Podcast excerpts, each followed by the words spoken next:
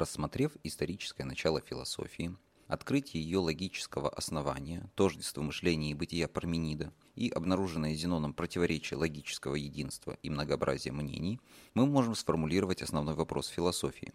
Что есть единство противоположностей? Для разрешения этой проблемы сознанию древних потребовалось помыслить конкретное единство бытия и небытия, не абстрагируя одно от другого. И первую попытку совершить это предпринял житель города Эфеса Гераклит. Гераклита можно считать образцом первого ученого, которого так захватило философское познание, что он даже отказался от своего царского происхождения. У современников он снискал славу мизантропа и с неприятием относился к своим согражданам, полагая, что они давно должны вздернуть друг друга на виселицах, а город оставить непорочному юношеству. Свой досуг он проводил в наблюдении за природой и игрой в кости с детьми у храма Артемиды, предпочитая их наивные забавы серьезной суете взрослых. Обычное мнение людей Гераклит называл детскими игрушками, поэтому сам общался только с детворой и объяснял согражданам свою неразговорчивость так.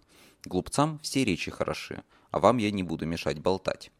Философу было за что недолюбливать своих сограждан, ведь они выгнали его друга Гермодора со словами «пусть не будет среди нас никто наилучшим, и если такой появится, пусть живет в другом месте». После такой вопиющей недальновидности Гераклит сам покинул город, а на прощание сказал согражданам, «Вы, эфесцы, безнадежны. Кто же вас пробудит, если не наилучший?» Безрассудство соотечественников он объяснял следующими словами. «Хотя разум всеобщий, большинство живет так, словно у них он свой». В философском познании Гераклит приступил к разрешению противоречия, выступившего для элиатов.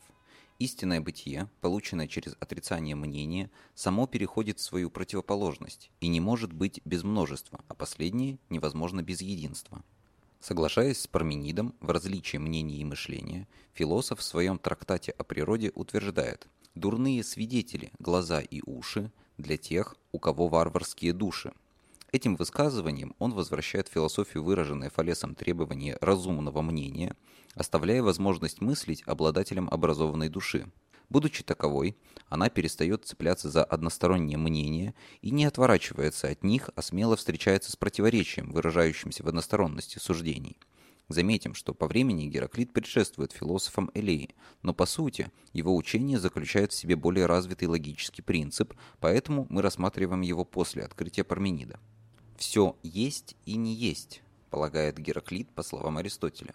Бытие и небытие в его учении мыслятся в тождестве, которое философ называет логосом, единым порядком всего.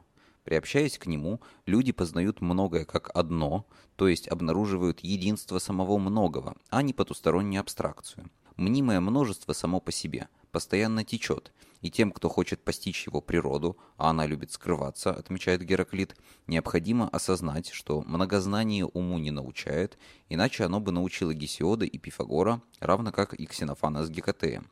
Такое отрицательное отношение к предшественникам дает мыслителю право считаться первым историком философии. Логос выражает способ всеобщего изменения, становления. Гераклит называет его единым путем вверх и вниз, который выражается в виде отрицательного взаимоперехода стихий. Нисхождение происходит подобно тому, как огонь живет смертью земли, воздух смертью огня, вода смертью воздуха, земля смертью воды, а восхождение движется обратным образом. Из смерти земли рождается вода, из смерти воды рождается воздух, из смерти воздуха – огонь. Логос, различаясь в себе, исчезает как единый и возникает как множество – при этом в последнем он сохраняется как конкретное единство противоположного. Тем самым он возвращается к себе самому, поистине становится собой. Весь процесс стихий по Гераклиту восходит к душе, итогу органической природы, в границах которой он пребывает и ради которой он совершается. Душа есть логос в себя возвращающийся, заключает философ. Те, кто сознают это самоопределение логоса, обращающегося из своего единства через иное к себе самому, действуют с ним заодно. Остальные же гонимы им словно бичом необходимости. Все течет, потому что представление о статичном и замкнутом бытии само себя опровергает в стремлении себя утвердить. Сущность мышления заключается не в том, чтобы избегать противоречий, игнорируя их, а наоборот, удерживать противоположности в единстве их перехода, преодолевая относительность и изменчивость путем раскрытия всеобщего отрицания. Своим учением Гераклит предложил мыслить само противоречие логоса, но выразил его лишь в непосредственном переходе противоположностей. Единственное его методическое указание можно обнаружить у секста эмпирика. Сочетай целое и нецелое, сходящиеся и расходящиеся, созвучие и разногласие, из всего да будет одно и из одного все, ведь часть отлична от целого, но она также есть то же самое, что и целое. Сущее есть целое и часть, целое в космосе, часть в живом существе. В этом положении и выражено конкретное единство всеобщего предмета философии, как внутреннее противоречие самой сущности бытия, составляющее весь процесс движения и изменения сущего, который илиаты отрицали, стремясь сохранить мышление чистым. Но и эфесский мыслитель не преуспел в определении логоса, остановившись на созерцании взаимоперехода бытия и небытия в метаморфозе стихий. Этот образ не позволяет выразить необходимость самого движения, оставляя ее на откуп произволу представлений. Это подтверждает точка зрения Кратила, одного из последователей Гераклита. По свидетельству Аристотеля, он под конец полагал, что не следует ничего говорить, и только двигал пальцем, упрекая Гераклита за его слова, что нельзя войти в одну и ту же реку дважды, ибо сам он полагал, что этого нельзя сделать единожды. Отрицательное единство противоположностей в их непосредственном переходе друг в друга, найденное Гераклитом, оказало огромное влияние на все последующее развитие философии именно потому, что философу удалось сохранить собственную диалектику всеобщего предмета. Это историческое явление вполне логичной мысли остается во многом непонятым и по сей день, но тем, кто вдохнул логос собственной душой и пробудился, Гераклит оставляет напутствие. С умом желающие говорить крепиться должны во всеобщем, как города крепятся в законе. Принцип становления, выраженный Гераклитом, остается только единством бытия и небытия в их взаимопереходе, но качественно-количественные отношения в этом процессе, которыми были озадачены мыслители Милета и Пифагор, ускользают от мышления первых философов, поэтому логос Гераклита оказался не слишком внятен его современникам. Разрешить проблему неопределенности самого логического основания попытался Ливкип из милетской колонии Абдеры – о нем практически ничего достоверно не известно, кроме того, что он был слушателем Парменида и Зенона, а его принцип был сохранен в сочинениях его друга Демокрита. Демокрит, тоже родом из Абдер, вместе со своими братьями унаследовал состояние от отца, но вместо того, чтобы приумножать богатство, он, взяв меньшую долю, отправился путешествовать по всему Средиземноморью. В каждом городе он общался с умнейшими его гражданами и размышлял над отношением единого и многого. Вернувшись из этого долгого странствия, он был осужден за растрату наследства и приговорен к изгнанию. В качестве защитительной речи на суде он прочел труд всей своей жизни, трактат «Диакосмос», то есть раздвоенный космос, и был полностью оправдан согражданами, покоренными величием его мысли. Он первым среди греческих философов решился промыслить определенность единого и от него прийти ко многому. Ведь если единое переходит в свою противоположность и наоборот, то одно необходимо должно находиться в другом, и не как неустойчивая абстракция бытия или небытия, обнаруженная его предшественниками, а как опосредованное единство. За эту попытку объяснить многое из единого философского принципа Демокрит был удостоен звания первого энциклопедиста, человека, решившего поставленную Гераклитом задачу знать все как одно. Неудивительно, что свой трактат он начал словами «говорю обо всем». Первое различие, которое устанавливает Демокрит, достаточно традиционно для древней философии. Это указание двух путей познания – истинного, вполне логичного, и темного, имеющего своим источником чувственное восприятие. Истинное познание свободно от превратности последних, так как не имеет в них опоры. Секст-эмпирик приводит это положение Демокрита. Есть два вида познания – либо истинное, либо темное. И темное в целом то же, что и зрение, слух, обоняние, вкус, осязание – Истинное же не смешано с ними. Мышление, способное знать истину, не дано людям от рождения. Оно возникает только путем обнаружения несовершенства чувственных восприятий. Если темное более не может ни видеть из-за слабости, ни слышать, ни обонять, ни вкушать, ни ощущать чувственно воспринимаемое, то нуждается в исследовании тончайшего, вследствие которого в нем зародится истинное, так как и орган мышления должен быть тончайшим, Таким образом, Демокрит стремится подчеркнуть, что предмет мышления столь же тонок, сколь тонко само мышление, а значит, они принципиально тождественны. Различив способы познания, Демокрит переходит к определению предмета философии. Лишь по привычке болтают, что есть теплое и холодное, сладкое и горькое. В действительности же атомы и пустота. Атомы – простое множество безразличных единств, неделимых одних, оно было вскрыто уже опориями Зенона, Но если последнего интересовало только их бытие, то Демокрит сосредоточился на их определенности.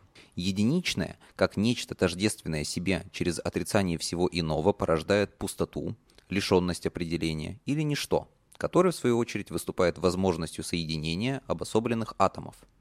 Должно понять человеку по этому правилу, что он далек от истины, полагает Демокрит границы мнимому познанию и продолжает. Если же ясен логос, что поистине нам ничего ни о чем не известно, то мнение каждого есть лишь его истечение. Мнимые качества предметов, непосредственно переходя в свою противоположность, повторяют ход гераклитовского логоса, который может быть выражен как присутствие и лишенность в их количественной пропорции – Через отрицательное отношение атомов друг к другу философ может обнаружить конечные причины любых единичных явлений, не оставляя всеобщее единство в непосредственном переходе противоположностей. Качество предметов по Демокриту прямым образом зависит от количества атомов. Это отношение всеобще, поэтому и мы, люди, включены в него, что позволяет Демокриту указать причину ошибочности чувственных восприятий. Он пишет – мы же ничего достоверно не улавливаем из-за изменчивости состояний нашего тела, приходящих и уходящих. Существенным недостатком атомизма стало определение принципа движения атомов лишь через внешнюю необходимость в виде обособления атомов друг от друга посредством друг друга, что в целом тождественно случаю. Многократно лишь подтверждалось, что каково каждое есть или не есть, мы не улавливаем, скептически подводит итог своему учению Демокрит.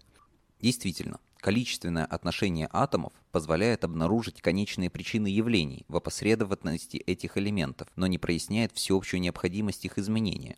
Стремясь преодолеть эту проблему, Демокрит, по свидетельству Аристотеля, указывал на внутренние различия атомов и говорил об их форме, порядке и положении, чем и породил представление об атомах как чувственно воспринимаемых телах, невидимых из-за своего размера. Этот обыденный взгляд, характерный для эмпирической физики, не имеет никакого отношения к философскому познанию, ведь невозможно обосновать конечное другим конечным.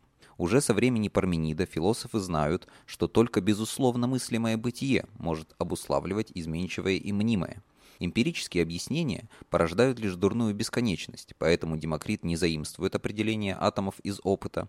Наоборот, он стремится связать все многообразие мнений через множественное единство бытия и мышления – атомы. Плутарх свидетельствует, что философ называл их «атомы идеи», а в подтверждении их мыслимой природы, по легенде, даже лишил себя зрения. Таким образом, попытка Демокрита объяснить природу количественно-качественных изменений многого через соединение и разъединение атомов в пустоте оставила на волю случая всеобщую причину их определенности. Поэтому потребовалось понятие действующей необходимости. Этот заключительный шаг для натурфилософии совершил Анаксагор.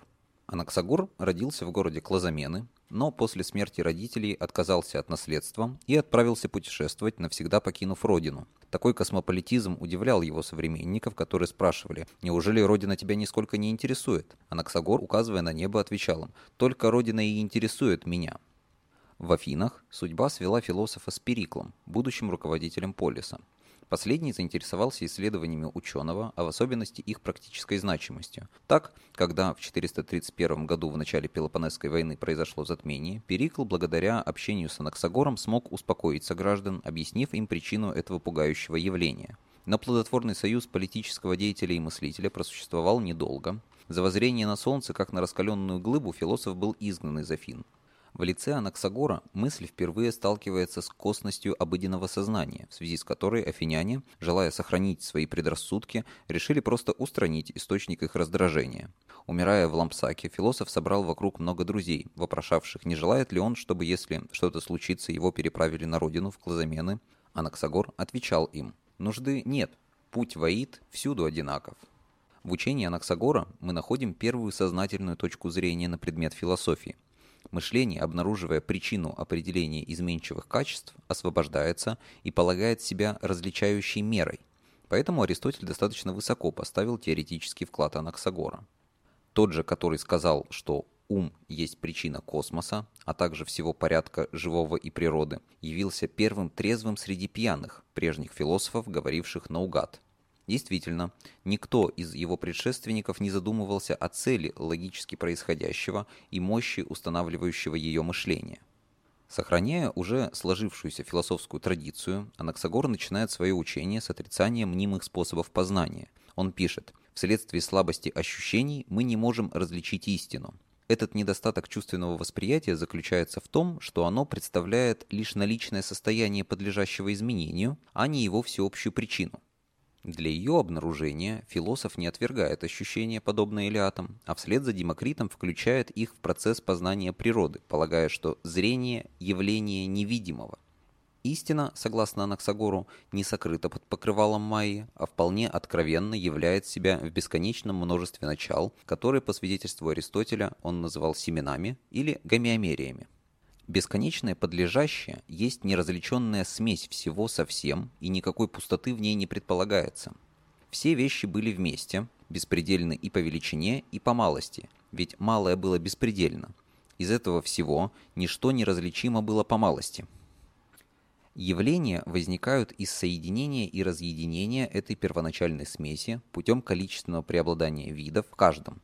И чего имеется больше, такой и кажется природа предмета – Например, в костях преобладают костяные виды гомеомерий, а в крови – кровяные, но в каждом содержатся в себе все остальные виды в меньшем количестве. Этот принцип и демонстрирует современная химия, обнаруживающая причину качественных различий в количестве элементов и их взаимодействия. Изменение таким образом не выходит за границы возможностей, предоставленных ему составом гомеомерий. Поэтому Анаксагор заключает, согласно же этому различию, должно признать, что всего не меньше и не больше – ведь невозможно большее всего бытие, но все всегда равно. Но если в чувственном восприятии это различие неуловимо, то что выступает подлинной причиной всех видов? В ответе на этот вопрос Анаксагор идет дальше эмпирического представления о природе сущего. Недовольствуясь выявлением особенных различий, он стремится определить их всеобщее первоначало. Его философ противопоставляет первоначальной смеси и называет умом. Все имеет в себе часть всего, пишет Анаксагор. Ум же беспределен, самовластен и не смешан ни с чем, но один есть сам по себе. Если бы он был не самостью, а смешан с иным, то он был бы причастен всему, и примешанные не давали бы ему править всем так, как он правит, один будучи самостью. Будучи же тончайшим и самым чистым, он знает обо всем и обладает величайшим могуществом. Ум – нус – истинное первоначало движения, не только совершенно отличен от подлежащего изменению, но благодаря своей чистоте полагает закономерную действительность гипотетической смеси всего. Чистота необходима уму, чтобы властвовать над всем, то есть, чтобы познавать. Открывая качественно-количественные отношения видов, сознание обнаруживает их единство в самом себе, так как лишь для него разрозненные силы природы выступают с необходимостью, Анаксагор предлагает следующую научную космогонию. После того, как ум положил начало движению, от всего приведенного в движение началось отделение, и то, что ум привел в движение, все это разделилось, а круговращение движущихся и разделявшихся веществ вызвало еще большее разделение. Только ум знает, каким образом должен соединяться и разъединяться подлежащему, и имеет бесконечную мощь для этого – но о самом его действии Анаксагор умалчивает, на что указывает Платон устами Сократа. Умом же у него ничто не различено, и никакая причина не выделена в порядке вещей, а воздух, эфир, вода и многое иное неуместное объявляются причинами. Открытый Анаксагором ум выступает целеполагающим рассудком, определяющим всякое различие предметов и их связь. Такое положение ставит его в зависимость от подлежащих определению бесконечных гомеомерий, поэтому, несмотря на провозглашенную ранее чистоту ума, философ противоречиво полагает, во всем есть часть всего, кроме ума, а в некоторых есть ум. Его наличие в людях и позволяет им открывать причины явлений, то есть видеть в них невидимую закономерность, поэтому он подлинное основание любых практических и теоретических занятий. Человек, причастный деятельности устроителя Вселенной, способен поэтому подчинять природу собственным нуждам, так как всякий ум, и больший, и меньший, подобны, отмечает философ. Единственное указание на направленность действия ума Анаксагора мы находим у Аристотеля, определяющего ее как благо или цель. Поэтому некоторым ученикам он говорил «Бытие есть таково, каковым его уловите». Подводя краткий итог, Можно сказать, что тождество мышления и бытия, обозначенное Парменидом лишь односторонне, недвижимым и покоящимся в себе, стало деятельным в отношении собственных определений. Достижение этой точки зрения позволило Анаксагору сознательно взглянуть на всю природу и тем самым открыть человечеству стихию мысли, завершив греческую натурфилософию.